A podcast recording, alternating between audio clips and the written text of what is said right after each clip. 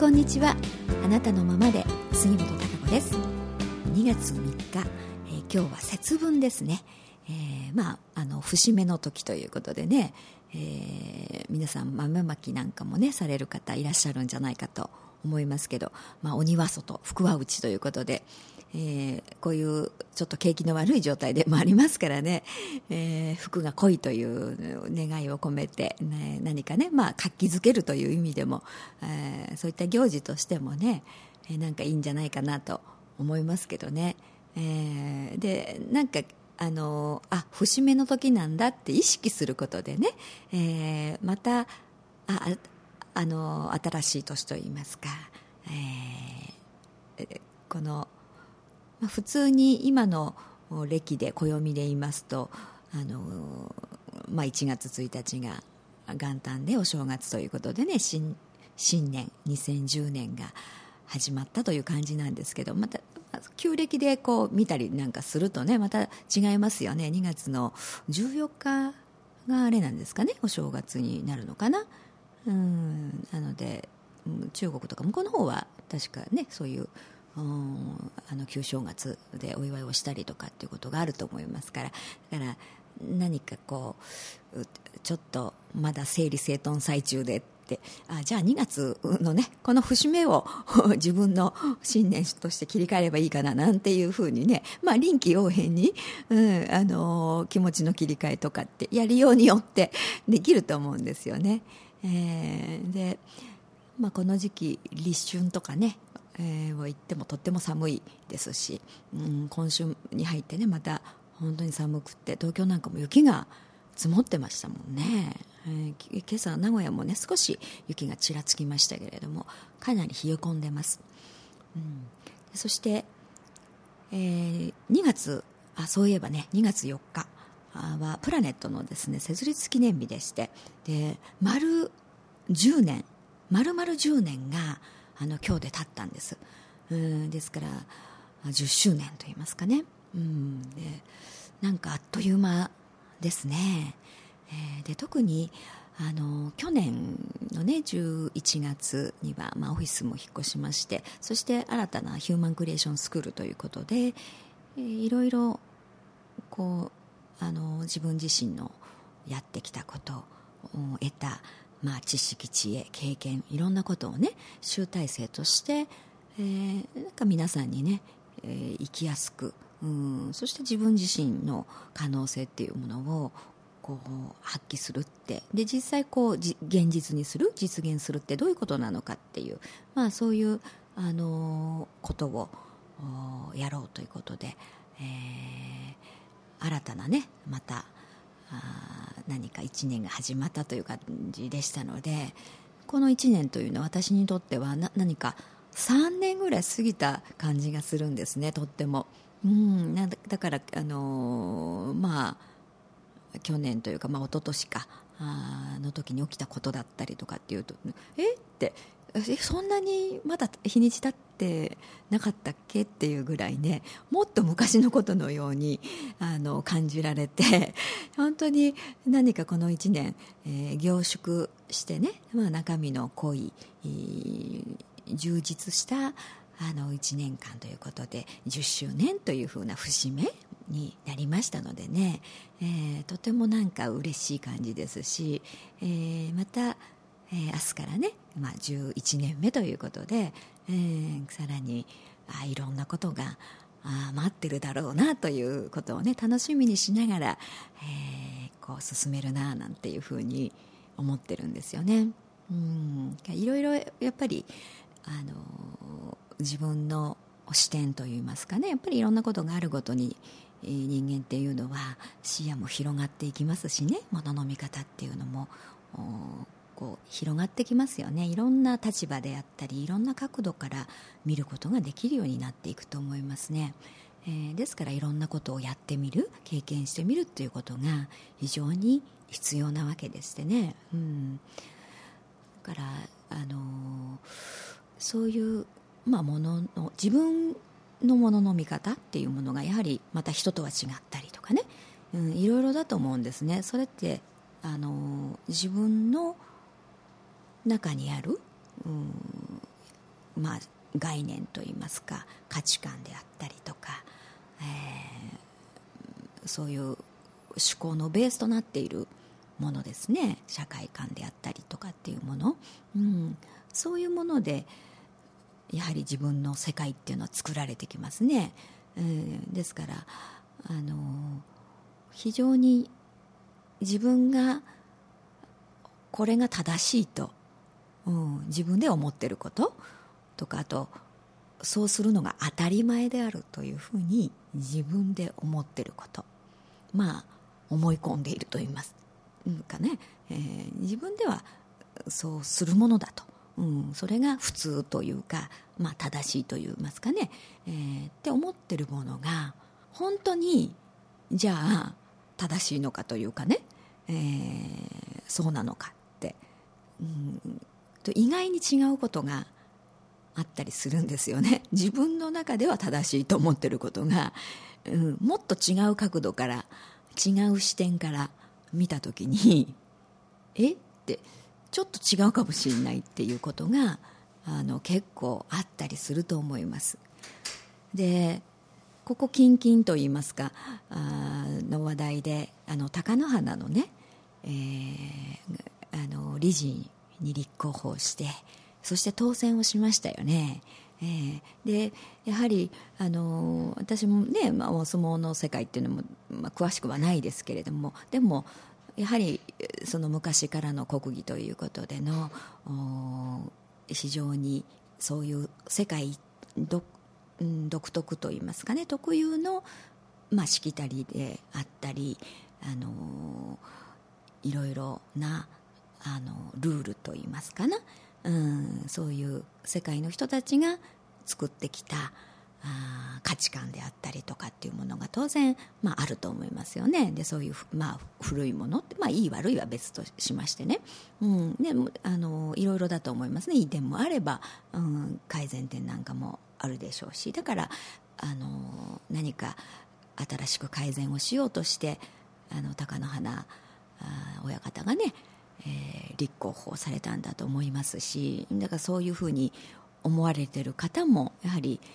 相撲業界の方の中では結構いらっしゃるようなね、えー、感じですしね、うん、だから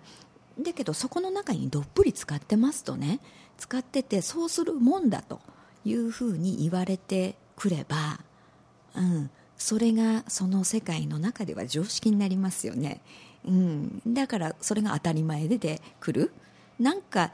窮屈だなとか変だなとかも思いながらそうするものというふうにね 教えられてきたりそうでないとまあ、例えばその世界にはいられませんとかっていうふうであれば当然それに従いますしね、えー、その概念っていうのが植え付けられていきますから違う発想というものが当然湧いてこないですよね。思いつかないと思いますし、えー、まあ、しようとも思わないということになるし、まあ、あの不思議と思わないかもしれないですよね最初から。それが当たり前なんですから、うん、でもそういうそれはそこの狭い世界の中での話ですよね、まあ、これは相撲業界にかかわらずですけれどもいろいろあると思うんですそういうの。うん。その枠の中での常識といいますか、うん、でもじゃあ一歩もっと違う視点から見たらそれ変だよなということって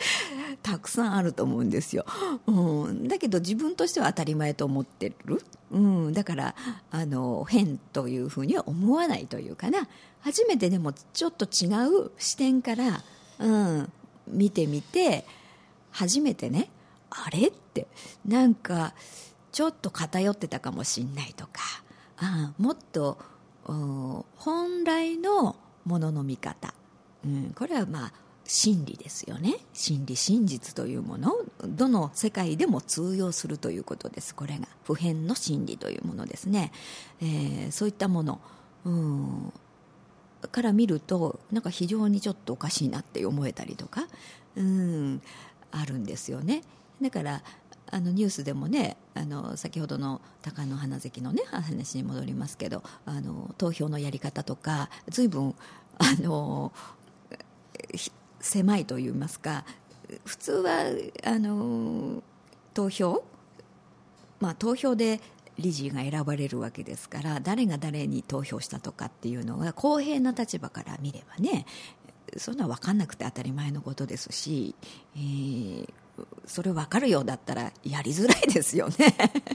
だったらそ自分がこっちがいいかななんて思ってたってそうはできないということでしょ？結局は。そうせざるを得ないという。これはおかしな話ですよね、うん、公平ではないということになりますから。だからそういうのがほら私たちが外部から見たらそのやり方おかしいんじゃないって普通に思いますよね。でもその中に入り込んでいるとそれが普通なんですよね 結局は。だからそうしていくものが当たり前だから変わりようがないですよね。うん、その考え方の人ばっかりに行くわけですから結局改善しようとする人はそのなる前に排除ですよねですから当然、うん、だからあのそれおかしいでしょということになりますね、えー、だから今回はまあ投票の仕方が違ったらしいですけどね。そういうまあ何でしょうか一種のこう審査というか見張り役というかっていう人がね目の前にいないと。いなくてちょっと離れたところに座っている。でもそれって普通に考えたら当たり前の話でね。誰書くんだみたいなことを見られてるとね。ちょっとそれやりづらいでしょということになりますし明らかに分かってしまうということなんですよね。誰が誰に投票したかということが。ちょっとやっぱり公平とは言えないというふう。うん。でもそんな中でね投票していうことができたんでね。まああの高野花関という、ね、理事が誕生してということができたんでしょうけれども でもまたその後であれでしたよね中野花関にあの投票したねあの親方ですか、うん、があのなんかなんでそんなことしたんだみたいなことでねなんかちょっと。会議みたいなことにねかけられて誰が入れたんだみたいなことをうん、あのそこ責め立てられたというかそれで結局その方は廃業するということになりましたよねそれが。うん、だからえ？っていう感じ？ねそれで廃業しなきゃいけないのかというかね。なんかそれおかしな話ですよね。どうして自由じゃないのっていうのがね。だからそういうのもなんか変だなというかあことがありますし一応日常の中でも仕事って非常に多いと思うんですよ。で普通にあの例えば人を愛しましょうとかね、うん、愛するっていうことはいいことですよね。人類愛とかっていうふうに一般的には言われてますしみんな知ってますよね。そういうこと知ってます。からうんそうだって言うと思うんですよね、うん、愛が大事だよねって、うん、人類愛というふうに言っててもでも人をね殺しちゃいけないとかって言ってるでしょ、うん、だけれども自分の狭い概念の例えば宗教であったりとかっていうところに入っていくと敵対するわけですよ。宗教戦争にをやるわけですよ。おかしいですよね。じゃあ宗教でっていうふうななんていうか名目がね、自分の中にくくりの中にね、えー、そのできるとじゃあ人殺してもいいのってことになっちゃうんですよね。うん、でも本当のそれだから自分の概念でしょ？狭い概念ですよね。うんあの自分たちの宗教っていうのが一番だみたいなことであったりとか、うん、その例えば自分の国をこう侵害するようなものは殺してもいいみたいなそういう考えに変わっちゃうわけですよね、うん、そういうだから狭いところに入り込んでいくわけですね思考が、うん、だからそこで考えますから殺すってこともありえると、うん、それだけど本当はどうだったのって本当の大元のもとというかあの宇宙の真理っていうこと普遍的な人類全部に共通する本当の大きな、えー、大元の真理ってことに照らし合わせたらおかしいわけですよ。なんでって、うん、人種とか関係ないわけでしょ？何がね何を信仰していようが何をこうね思っていようが、えー、それぞれの個性というかあるわけですから違って当たり前なんで、うん、全部の人と手をつなぎましょうっていうのが大元の真理であって愛であるわけでしょ、うん、だからおかしいじゃないっていうことになるんですよ。でなんかそういうふうにあの自分がどの視点に立ってやはり物事を考えてるかっていうこと。その違いによって行動自分の思考が大きく変わってくるということなんです。これが自分の持っているパラダイムということなんですけどね、うん、だからそのベースで考えるわけです。だから狭ければ狭いほど自分の概念の中でしか思考しませんから、うん、だから自分の枠外のことっていうのは思いつきもしませんし考えもしませんよね、うん、だから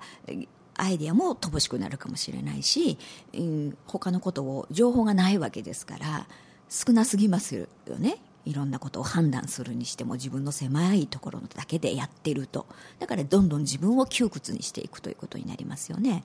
うん、そうすると広がりませんから当然あの自分の可能性というのも広がらないということになります、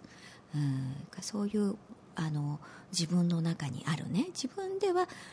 まあ、当たり前と思っていることを正しいと思ってやってること。これは、まあ、そんな戦争とかね大掛かりな大きなことではなくても本当に自分の普段のこと 日常のこと身の回りのこともそうなんですよ。うん、から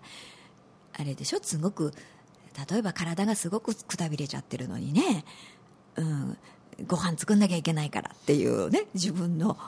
そういう概念がすごく強くあるとね何でもかんでも何とかして作ろうみたいな。人に頼めばいいじゃない？みたいなこともあるわけですよ。で、うん、だけれども自分ではやんなきゃいけないっていうかね、うん、やらないとダメなんだって。やらないと私はダメな主婦だとかね、うん、やっぱり自分でのそれって強い概念思考ですよね。思い込みの、うん、考え方ですよ、うん、そうすると無理しちゃう。ってことも出てきますよね、うん、でかえってうまくいかないということにもなります、うん、からいろんなそういう考え方うん、自分がの普段思っていることの中に、うん、ちょっと見方変えた方がいいんじゃないとかね。もうちょっと広い視点から見るともっと自由に動けるはず。そして周りももっと楽になるはずっていうことがたくさんあるはずなんです。うん、からあのそういうところにねちょっと意識を広げようとするっていう目の向け方があのとても大事だと思いますね。うん。なかなかやでも自分の中だけで考えてるとねその発想が湧かないですからね。果たしてこれがだってそれは当たり前でしょって思ってることなんでね、うん、違う見方がなかなかできないんですよね。ですからちょっと自分よりね広い視点で見える人と話をしてみるとかねそういうことではっと気が付くこともあると思うんですね。うん、だからそういうふうにしていくと自分の世界というかが広がります。それって自分の可能性が広がることになりますね。自分の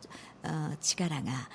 自分で制限してた。だから自分の枠です。自分のエネルギーというか行動範囲でもあり結果を生み出す元になる。思考、ね、そのベースになってる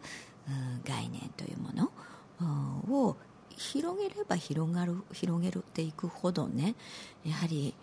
可能性を広がるし自分の力というものを出せるようになっていくんですよ。そういうものの見方に変わりますからね。そってことはそういう思考に変わるということなんです。うんからあのいやこれは当たり前だからとかねこれはしなきゃいけないことだからっていうふうにこう決めつけてしまってね動かそうとしないっていうふうではなくてちょっとあのもっと柔軟に見てみるとか、うん、広くね視点を引いて、ね、やっぱり宇宙の真理っていう部分、うん、そこに照らし合わせてみるとあれ？うん。なんか自分は狭い、えー、なんか自分の概念でこだわってるんじゃないかなってところが見えてくるかもしれませんね。だからそういうことがやっぱりたくさん世の中には溢れてますね。でいろんなあのルールであったりとか規則とかあっていうものも結局はそういういろんな思考をする人間がね作り出したものであるっていうことも非常に多いわけですよ。うん、からあの狭い思考の概念の中で当然そのルールを作り出せば非常に狭いものになりますよね。限定したものになりますから、うん、やはりその通用しないということになりますね。全体的には。うん、でその歪みが出てくることになりますし。だから自分がどういう指針でね何をベースに自分の芯となるねこの、まあ、ルールといいますかそれってやっぱり人間のルール？本来はね。うん。真理であるのがベストなわけですよね、えー、ですからそういったものにやはり絶えず触れてみるとかね、うん、そういう自分は今どうだろうってどういう視点に立って思考してんだろうななんてことを見てみるという。大事だと思いますね。で、うん、いろいろ世の中でもそう起きることにね そういったいい例というものもたくさんやっぱ日々日常的に起きてますし、えー、でもちろん皆さんの日常の中でもちょっとしたことの中で、えー、あることですね、うん、日々あり得ることですし、えー、そういうのをちょっとみあの自分がきついなとかね辛いなとか、うん、苦しいなということがあればやはりそこに何かヒントがありますからね。そこを見てみるということとても大事だと思いますね。はい、えー、そろそろと時間になってきましたので、それではまた来週お会いしましょう。